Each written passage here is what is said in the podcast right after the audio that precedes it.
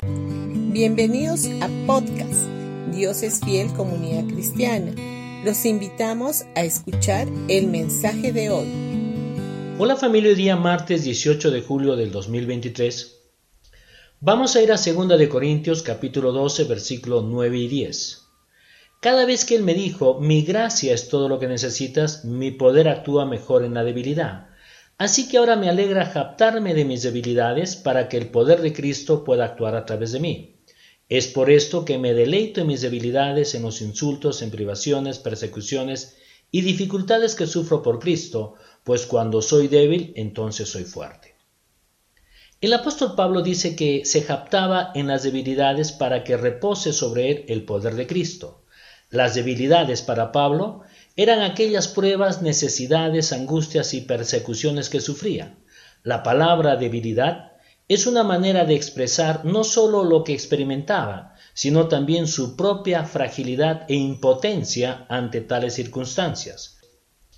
Pablo decía me complazco porque cuando soy débil entonces soy fuerte.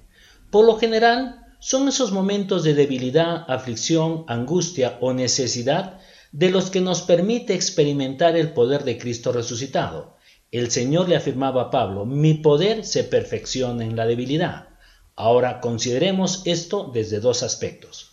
Primero, la debilidad de Pablo, la aflicción y la necesidad serán ocasión para que Dios le muestre su poder. Y en segundo lugar, Pablo, en medio de su debilidad, podría experimentar una mayor medida de su poder. Es en la fragilidad, en la necesidad y angustia, que podemos experimentar un mayor grado del poder de Dios. La gracia de Dios es un poder que nos sostiene, transforma y fortalece. Es un poder que vivifica.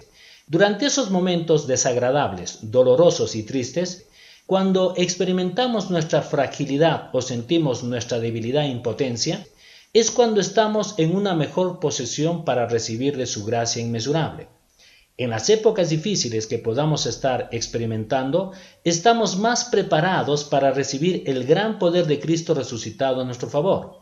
Es un poder que nos renueva, nos fortalece, nos levanta y nos anima. Por eso meditemos en estas preciosas verdades y recibamos esperanza de ellas. Bendiciones con todos ustedes y que tengan un gran día.